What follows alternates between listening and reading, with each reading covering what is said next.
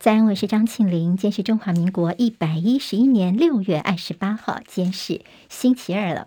好，我们在 YouTube 上面现在直播开始，谢谢朋友帮庆玲分享、留言、按赞、免费订阅中广新网的 YouTube 频道，非常谢谢大家。好，我们一大早有很多朋友已经在我们的聊天室当中一起来听听看最新有哪些消息了，来关心一下今天的天气状况。今天持续高温炎热，不过东南风带来的水汽稍微的增加，花东跟恒春半岛出现局部短暂阵雨的机率会提高，明天开始会有个热带系统有机会发展成为热带性低气压，最快礼拜五可能会增强为今年第三号台风，名字会叫做芙蓉。礼拜五有可能会有台风生成，如果到时候北上的路径比较靠近台湾的话呢，可能会影响到这个周末的天气。好，地牛翻身，在今天清晨四点零七分，高雄近海发生规模五点零的有感地震，最大震度在屏东的小琉球三级，高雄市两级，台南市有一级的震度。今天清晨收盘，美国股市全面收黑，主要是因为今天来看到美股今年上半年通膨的疑虑加剧，再加上联准会的一些紧缩货币政策，其实投资人好像看不到什么利多振奋人心的消息。今天美股成长股拖累之下，各大指数都是收黑的。道琼跌六十二点，收在三万一千四百三十八点；纳斯达克指数跌了八十三点，收一万一千五百二十四点；史坦普白指数跌十一点，收在三千九。九百点，费城半导体今天跌五点，收在两千七百一十三点。台美的二十一世纪贸易倡议今天在华府召开，我代表行政院政务员邓振中，因为在墨西哥确诊的关系，所以是用视讯的方式出席。驻美代表肖美琴亲自参加会议，美方的代表是谁呢？是由美方的这副贸易代表毕昂奇来主谈。整个会谈进行四个多小时的时间，畅谈的议题包括了十一个意向，包括还有跟这个呃国会议员啦、劳工跟企业领袖交换意见。好，双方重申要制定具体途径，深化台美之间的经贸关系，并且说在近期之内还会举行更多的对话。俄罗斯的飞弹击中了乌克兰中部城市的一间人潮拥挤的购物中心，据说当时有超过一千个人在购物中心里面。结果，俄罗斯的飞弹攻击造成至少十个人死亡，另外超过四十个人受伤。白宫国家安全顾问苏利文已经证实说，美国将向乌克兰提供防空系统，提供先进的中远程防空能力，最快在这个星期就会宣布了。另外，由于俄罗斯的贸易最惠国的待遇已经被取消，所以美国把俄罗斯的特定进口产品的关税提高到百分之三十五。乌克兰总统泽伦斯基他呼吁 G7 的领袖们要继续的制裁俄罗斯，并且军援基辅，希望战争在冬季之前能够结束。北约现在决定说要加倍的扩增快速反应部队，从目前大概是四万人要增加到三十万人以上。好，为了报复飞地加里宁格勒被封锁，所以俄罗斯他们现在对立陶宛有动作，他们要呃他们的骇客对立陶宛发动了网络攻击。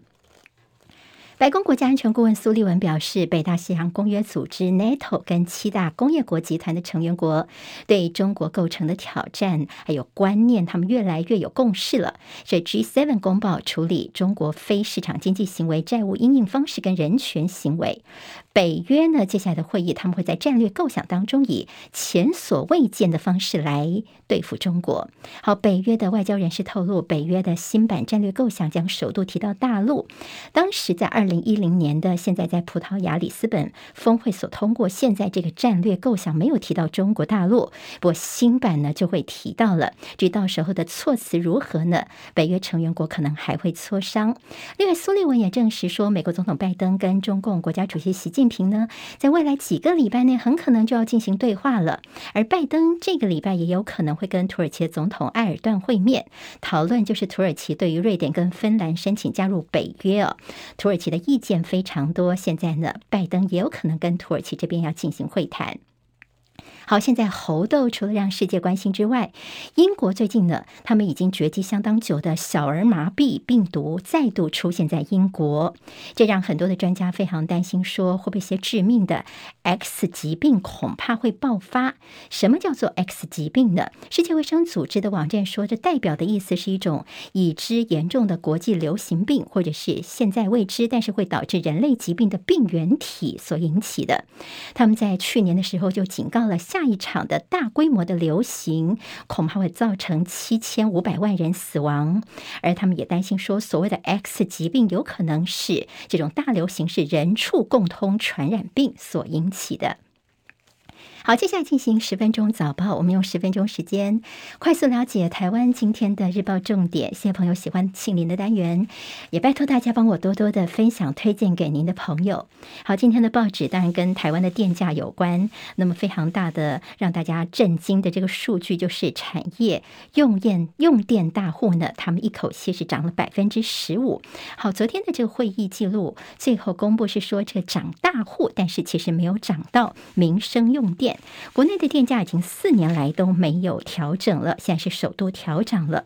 在这电价会议之后拍板，从七月就是下个月开始呢，电价每度平均要调涨百分之八点四，等于产业大户算是这次重灾区，因为产业大户一口气是调高百分之十五，比原先预估大概百分之八要高了一倍左右。好，那么现在这个工业商业界都是大反弹的，他们也用离谱两个字来形容，甚至呢这样的一个幅度超出预期，有些学者专家就说，这次对于这些产业大户来说出手太重了吧。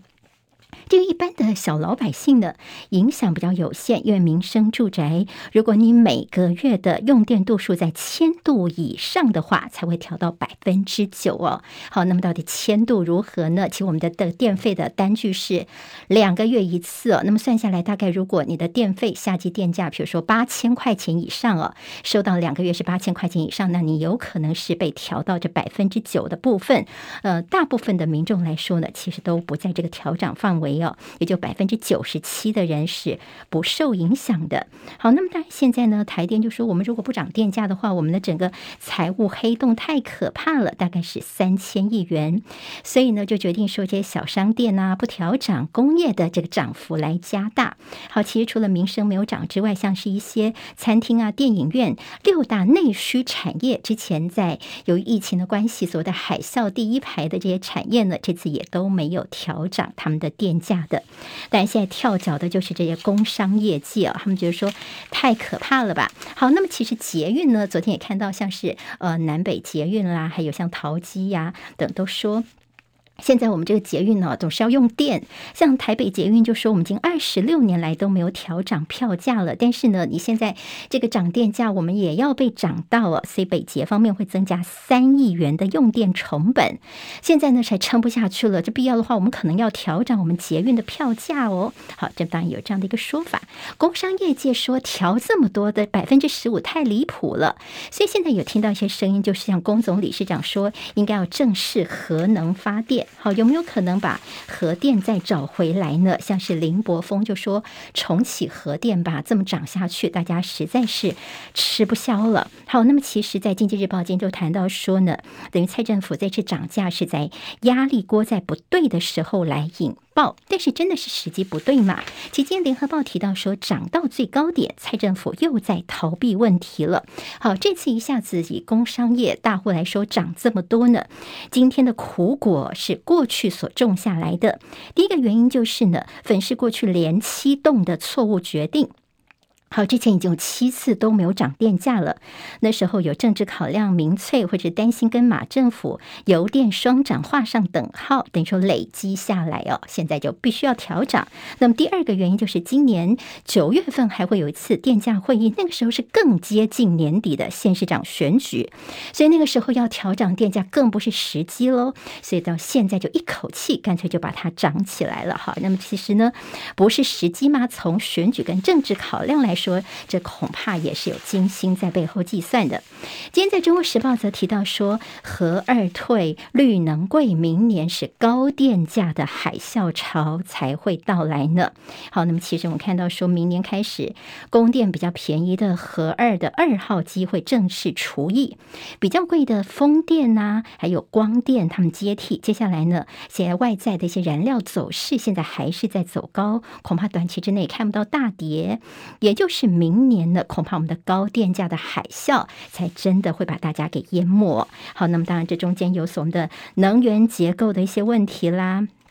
还有绿营就说：“我们不能够再冻涨下去，否则我们就是劫贫济富。”好，那么现在呢，包括电价大涨，会不会对于通膨的影响不利于出口？这产业界的一些呼声，今天在一些报纸当中呢，当然也会看得到。当然有谈到说，等于说这高通膨下去的话，一些船产会不会出走？尤其是毛利率比较低的一些企业呢，现在真的是叫苦连天了。好，这就为大家综合整理，在电价部分，可能大家可以参考的点。好，不是只有这个电价要调涨，国内的机票六月三十号就要涨哦，大概是平均涨个百分之五左右。以台北到金门线涨两百三十二块钱是涨最多的。在国际上的焦点，像 G7 呢，他们现在昨天我们其实，在新闻当中有提到说，要筹措六千亿美元，这样的六千亿美元说呢，等于说要全球基础设施投资的一个伙伴计划。那么有说是要对抗中国大陆的一带一路，甚至今天媒体用宣战这两个字来形容。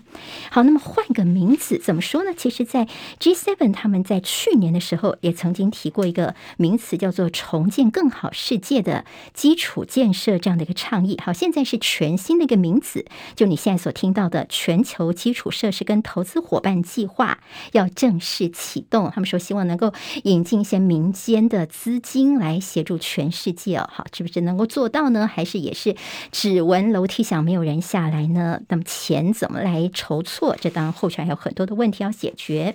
大陆的外交部长赵呃外交发言人赵立坚呢，他则是提到说，其实中国大大陆对于说大家要对于全世界的一些基础建设投资，他们都觉得是欢迎的，但是反对打着基础建设的这个旗号来进行地缘政治的一些算计，或者是政治的抹黑哦，这是大陆方面他们不愿意看到的。我们看到昨天赵立坚的谈话。好，北约的会议呢，他们接下来在 G7 之后就是 NATO，二十九跟三十号这两天在西班牙这边要开会。好，北约比较有军事意涵呢，所以现在已经传出说，北约新版的战略概念将视大陆为系统性挑战。好，这大陆的官媒《环球时报》则回击说，把伙伴当作敌人，这挑衅者不会交好运。好，没有什么好运气哦。好，那么现在看起来，在包括了呃 G7 啦，还有北约呢，对于中国。大陆这边，包括在经贸方面，还有在军事方面，其实他们都有相当多的动作。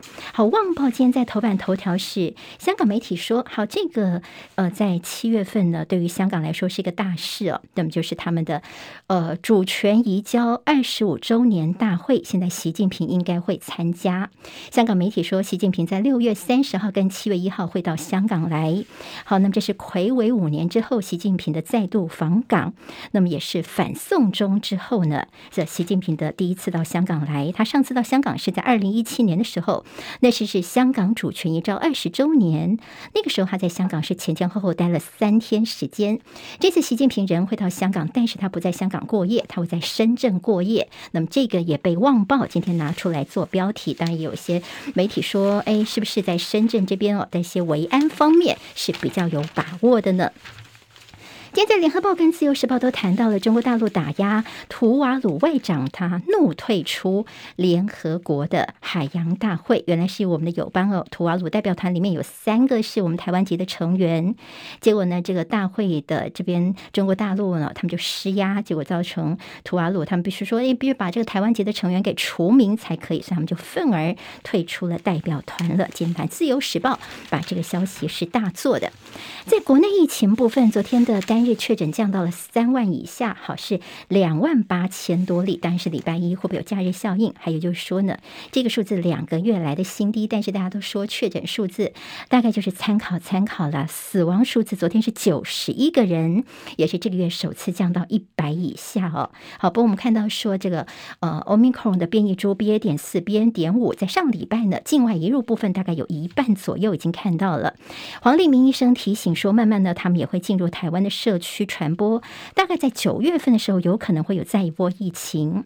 所以黄立明建议说，第一个赶快接种第四剂疫苗，还有就是要打的是对抗 Omicron 的次世代疫苗为主哦。好，次世代疫苗国内有吗？当然，现在就是我们对抗疫情可能要注意的了。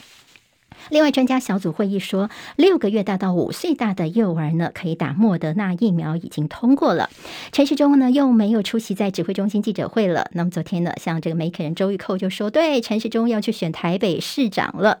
现在指挥中心说呢，除非有些重大政策，陈时中才会回来宣布啦。那么是不是已经慢慢的淡出了这指挥中心，而淡入了这个参选模式，要选台北市呢？那么些落跑的一些说法呢，当然大家也有些质疑。由时报谈到了嘉义市长的人选，民进党方面会有李俊毅来出现。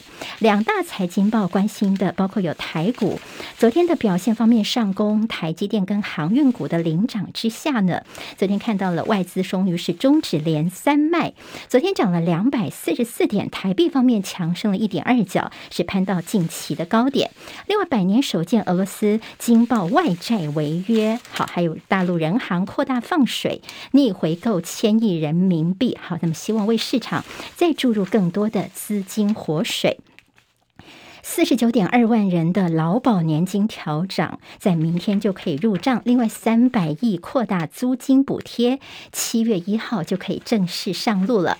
好，这有今天的十分钟早报新闻，我是庆玲，祝福大家平安顺心。离开教室前，记得帮我按赞留言。明天再会，拜拜。今天台湾各日报最重要的新闻都在这里喽，赶快赶快订阅，给我们五星评价，给庆玲最最实质的鼓励吧，谢谢大家哦。